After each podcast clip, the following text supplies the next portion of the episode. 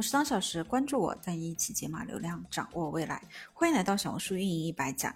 那小红书如何取标题呢？常见标题、爆款标题的类型啊，小红书账号标题总共是二十个字。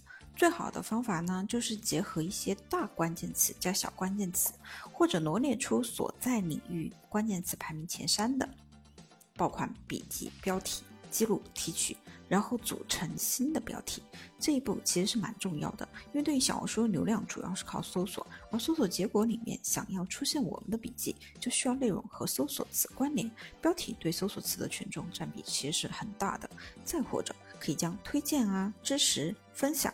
如何搭配？新手怎么做？必备教程、技巧、步骤等关键词灵活的组合使用，又或者是数字型的标题，善用数字，比如说两个方法、十大、四个要点，比如说来青城山旅游必打卡的三个地方，比如说标题的讨论和公众号知乎方法其实是差不多的。结合以上的方法啊，我们以旅游攻略类的笔记。为例，标题可以取成“青城山必玩景点”，青城山旅行人均三百两日游的游玩攻略。去了趟青城山回来，朋友圈被拉黑了。刚从青城山回来总结的九个避坑建议：来青城山旅游，这九件事千万不能做。二零二三青城山避暑攻略。那旅游攻略类的笔记标题可以这么写，其他类型和内容的笔记，把关键词替换一下，其实都可以这样取标题。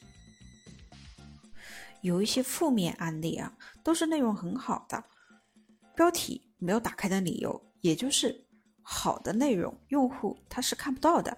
那么怎么样起标题？简单粗暴好用的方式呢？那其实直接套用数据比较高的带货标题，比如在小红书上面随便找一个标题。